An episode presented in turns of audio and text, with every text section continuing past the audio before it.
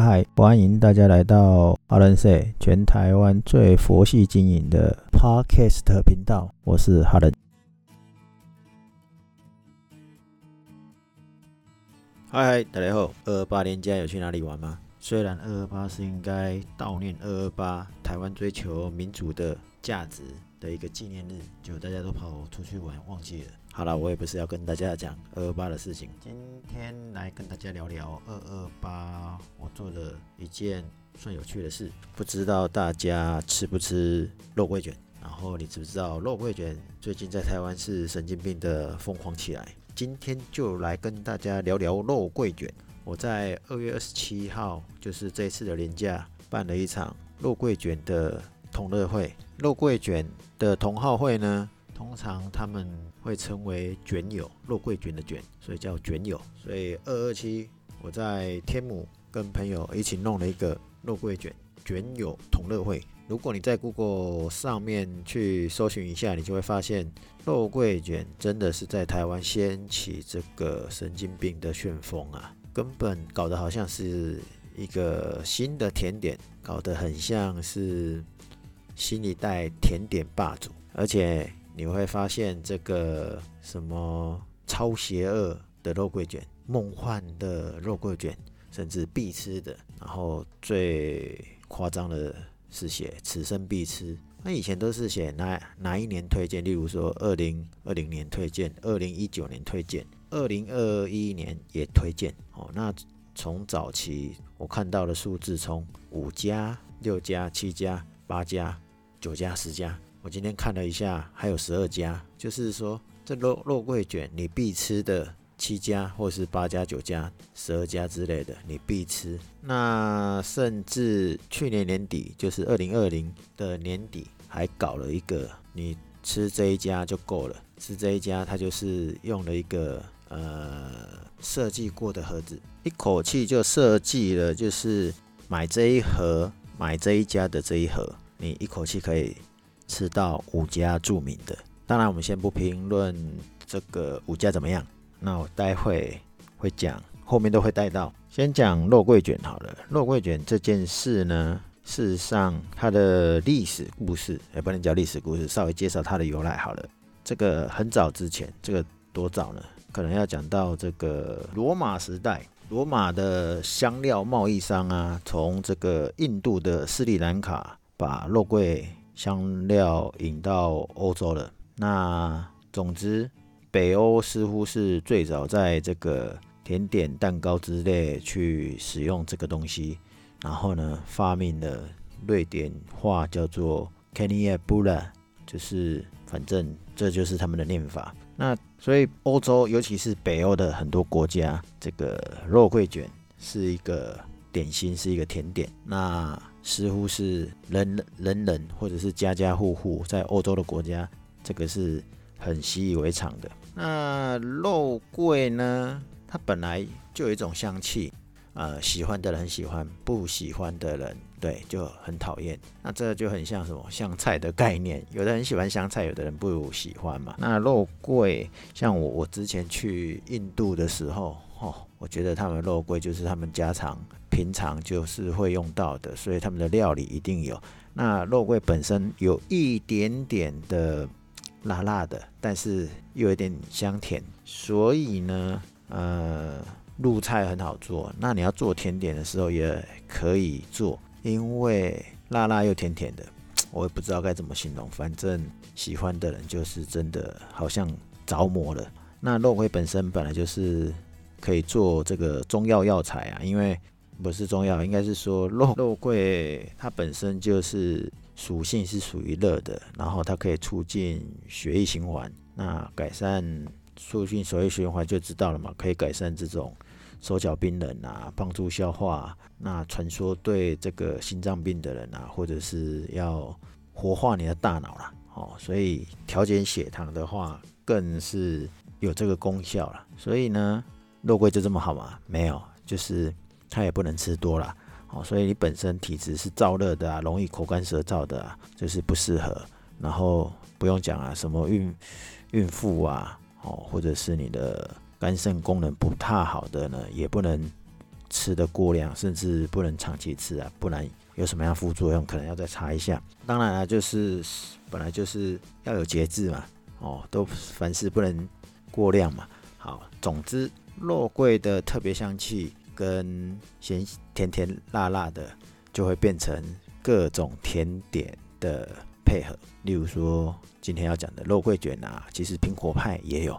我早期很喜欢某个素食餐厅的苹果派，然后更不要讲说我们喝咖啡的时候，你会撒上肉桂粉，那热红酒里面也会有这个肉桂啊。那其实那个什么卤味跟咖喱啊，也都是有肉桂。好，所以肉桂很厉害。好，那至于肉桂卷，它有一个。怎么讲？应该说吃法嘛，不，或者是说形式好了。刚才讲说欧洲嘛，欧洲是最风行的嘛，在呃现在网络上大家你都会都会讲嘛，说什么起自于瑞典啊，不管啦，反正在瑞典、芬兰这种北欧国国家呢，传统上就是喝咖啡的休息时间，他们就会来享用这个肉桂卷，然后很像什么？朋友聚会聊天的时候，呃，吃吃喝喝嘛，那个配一下茶点，你也可以是说下午茶好了啦。那在欧洲来讲呢，它比较算是蛋糕类的。那德国是说它的肉桂呢，比较像是法国的牛角面包。嗯，我那时候看到这个，我也觉得很好笑。哦，那英国它就是当成下午茶啦，帮在这个英国的。咖啡馆里面啊，甚至超市或面包店一定都可以买得到。那除了欧洲之外呢？其实除了欧洲之外，接下来就是美国跟加拿大，等于是北美这间这个这些地方。美国可能就更不太一样了，或者是说北美他们的做法就会不太一样了。他们在肉桂卷上面呢，还会加很多糖，就是糖霜啊，哦，糖衣，糖衣。的就是本来人家糖衣是薄薄的，它只是不是，它是搞很多，所以算是糖霜。甚至呢，做法也会有不一样，油炸的，然后形状也会不一样，形状可能就有很多造型，例如说怎么样突突出的，像做成一个尖塔型的，那也有把它做成类似甜甜圈的那个概念。然后美国有很多区域做这些都有他自己的一招啦，就跟刚刚讲的欧洲，他们每一家家呃每一个国家都有不同的形式，像那个美国的中西部啊，他们有的甚至把辣椒跟肉桂卷加在一起，肉桂本来就是一点辣，他为什么还在加辣椒？我也不知道，反正呃搜寻了一下各个地方的肉桂卷，觉得很有趣，居然有这种的做法，那。重点是美国他们会把这种这种食品，我们只能叫食品，为什么呢？因为别人是欧洲把它当成这个甜点、下午茶之类的，对不对？在北美呢，美国他们呢把它当正餐，把它当早餐为主要哦，所以当他吃早餐的时候，就会带搭这个糖霜、乳酪糖霜，所以。如果你有吃肉桂卷，你在市场上你会看很多种，其中一种就是乳酪糖霜。那事实上，肉桂卷的做法也很多种。这次二二七跟我呃找我一起弄这个所谓的卷友同乐会呢，这个朋友他几乎每天都做一款肉桂卷，而且每次的做法都不一样。然后今年我去吃了一家用酸种面包做的。肉桂卷哦，这一家是蒲家，蒲家的老板呢是一个年轻人，而且呢，他的架上有好几本书都在讲肉桂卷，而且他每一本都可以跟你讲的活灵活现，所以呢，不管是欧式、美式，还有干的做法、湿的做法，他都可以跟你分析。所以我那时候听他讲的时候，我很压抑，所以呢，稍微认真。研究了一下这个肉桂卷，所以外面台湾现在有各式各样的肉桂卷，就还好，那个见怪不怪，因为做法有很多种嘛，所以啊、你喜欢哪一种不知道啊、我应该是说每一种都有它的特色。那当然，你有没有办法去归类你喜欢哪一种？就像我刚才讲的，从呃近几年，应该算近五年吧。二零一六年其实就已经有不少人在写肉桂卷，但是疯狂起来的话，算是二零一七、二零一八就开始更多的人在写。那如果从一些行销工具去侦测的话，其实你可以发现，当然这几年就是根本就是推上了高峰，尤其是刚刚我讲到了去年年底的一盒五种有。一千五百多块的卖价做销售推广，那我是没有买了，我是看别人买了。那我个人会认为，我宁愿自己去排队啦，哦，因为没有为什么肉桂卷你自己排会比较好吃啊，按、你自己送过来的，嗯，保鲜很重要。以以我个人来在吃肉桂卷来讲呢，就是说肉桂卷要吃新鲜，当下做完，当天做完的，你马上吃。你想想看。如果今天要出货，请问你要怎么配送？因为它集合了这五家，所以五家集合在某一家做做配送的话，这个工他要怎么处理？这个流程要怎么处理？要花多少的时间点？肉桂卷好吃就是刚出炉的当天，当下当然是最好了。那如果是当天，那你要先集合五家，然后到配送，然后到你收到。经过几天，那你是用常温还是冷藏？这个都是考量的重点。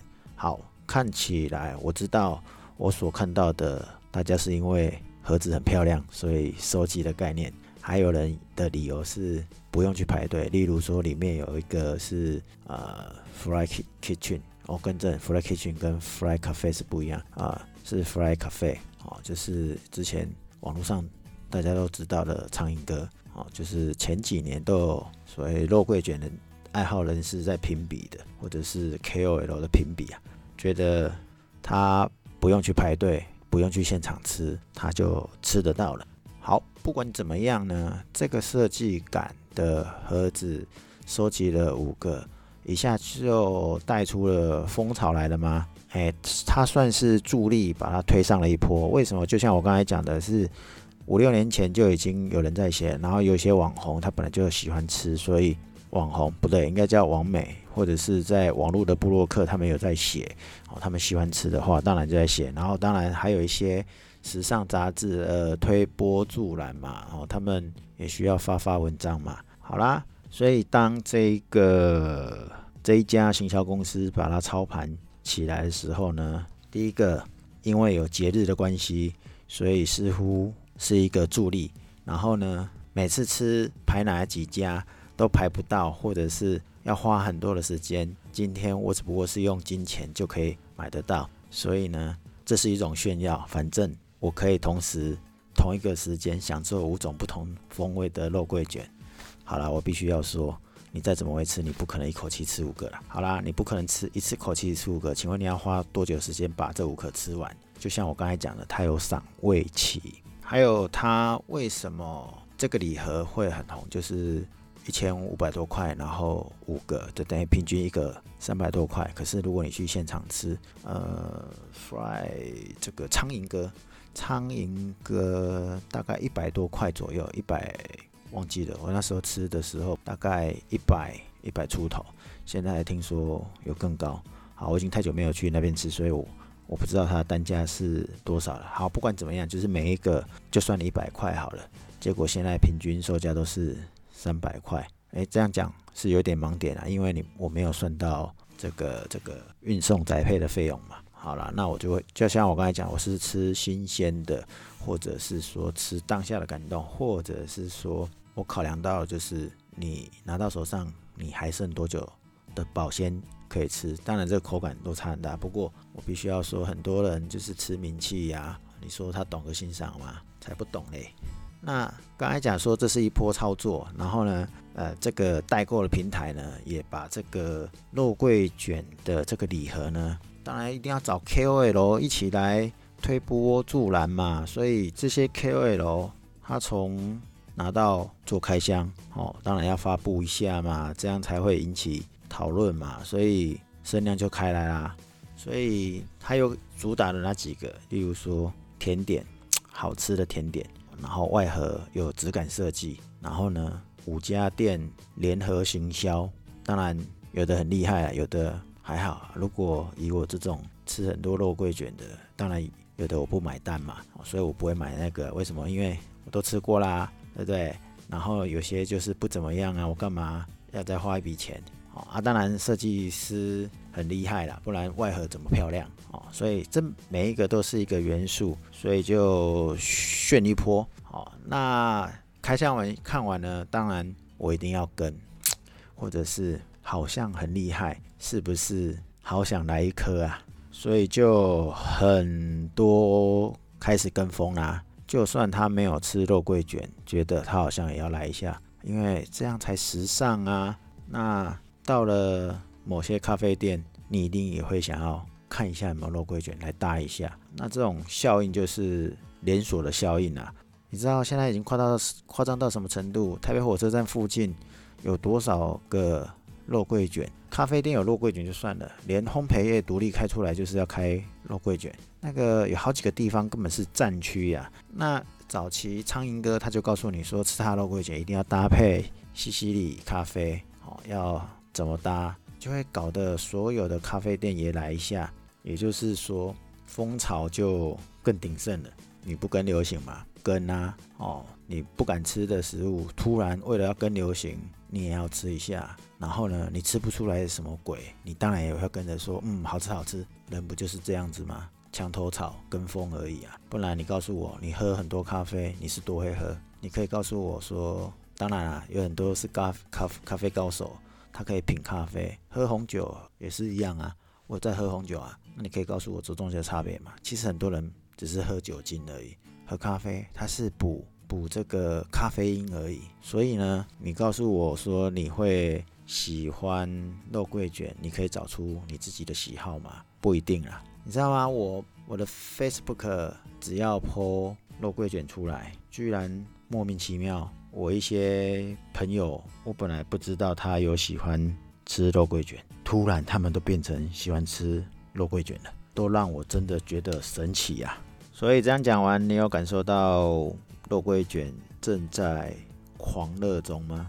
真的，你在 Google 的网页上搜寻“肉桂卷”三个字，你不用带出什么字眼，你就可以看到一堆媒体。不管是自媒体或者是什么样的媒体，他都会写很多推荐的店家。好，但是我今天要讲，是我二二七跟朋友办了一场这样一个肉桂卷的卷友同乐会。这个呢，为什么会办这个？最主要原因是因为我的朋友他在这个啊，刚刚忘记讲这个肉桂卷社团。哇，这个 Facebook 肉桂卷社团呢，有有两个，最主要比较大的有两个，一个叫做肉桂卷情报中心，有三点五万人左右。那还有一个比较新的是从肉桂卷情报中心衍生出来的，叫做不能叫衍生，叫分裂出来的，叫做肉桂卷蛋糕爱好者天喜地，大概七千人左右。那至于说怎么分裂出来的？这个我们就不特别赘述了，我只能说肉桂卷情报中心人这么多嘛，那事实上有很多都是厂商跟啊，就是店家还有店家的卧底的。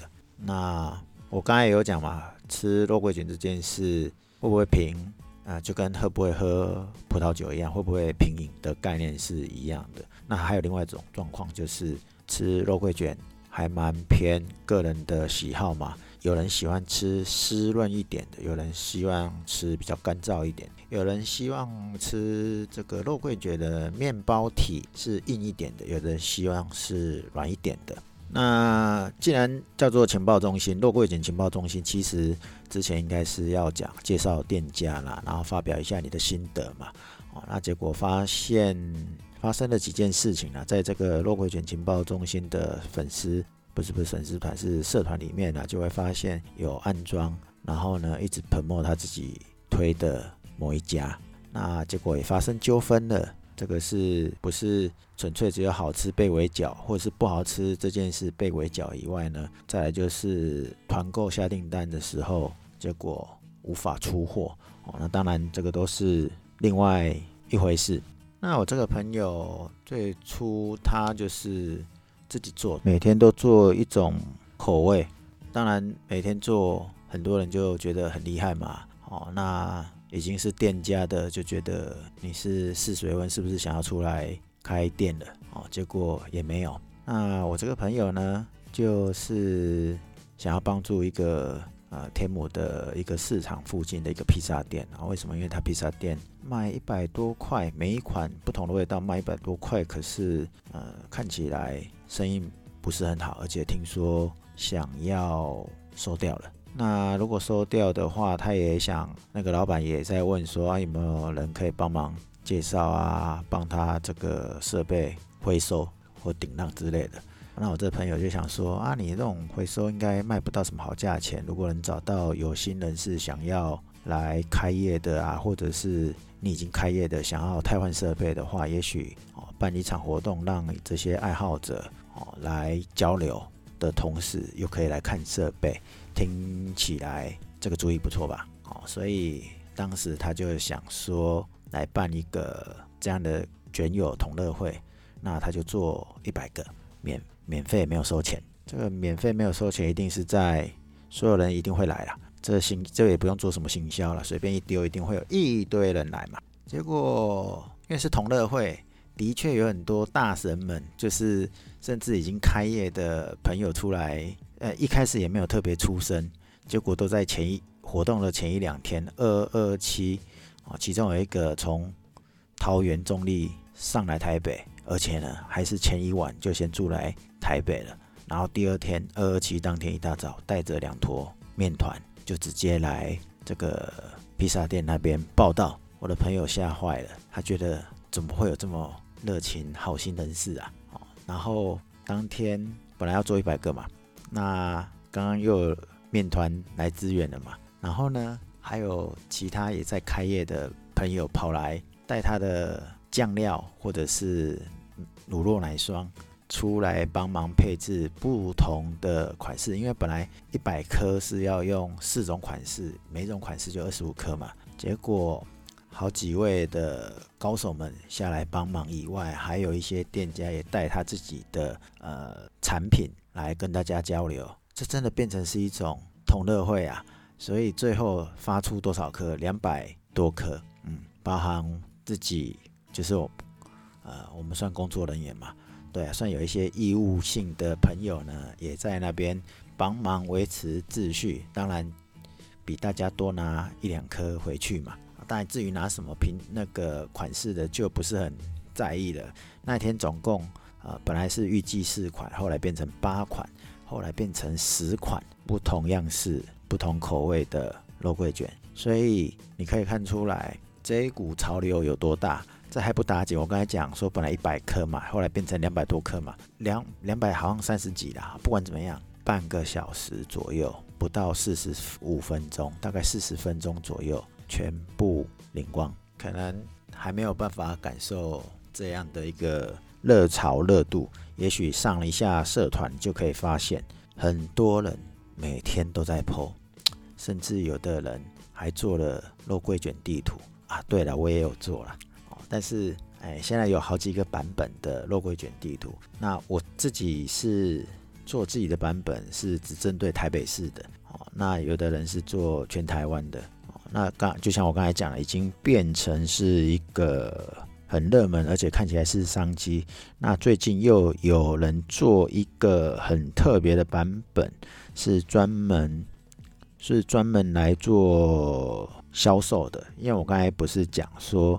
有卖一款礼盒，然后里面有五家嘛。那有一家厂商，哦，他还甚至做了所谓的肉桂卷大赏，他集合了十几家，哦，上面也做了地图，哦，那他也分分门别类的做一个排行榜，例如说肉桂味的排行榜，就是你喜欢浓一点还是喜欢淡一点的，这样也有一个排行榜。然后你喜欢比较湿润型的还是比较干燥型的？这样也有一个排行榜。当然啦、这种嗯评价的方式有很多种，就像喝葡萄酒一样，评分的方法有这个一百分制的，或者是几颗星、五颗星、六颗星制的，或者是二十分系统制的呃，这个我本来是上个礼拜要做这个葡萄酒评分系统的介绍，但是后来发现这个水很深啊，短时间还没那么快。好，不打紧，反正呢，这个一定到时候会跟大家分享。那肉桂卷还可以讲什么？Q 度还有净度。那因为这也是很见仁见智嘛，而且我刚才讲的这些都还是有店面的哦，还有很多是呃直接网络订单没有店面的哦，甚至有做那种快闪的。如果算一算，我猜应该就像我今天有讲，就是咖啡店不是只有卖咖啡，会卖甜点嘛。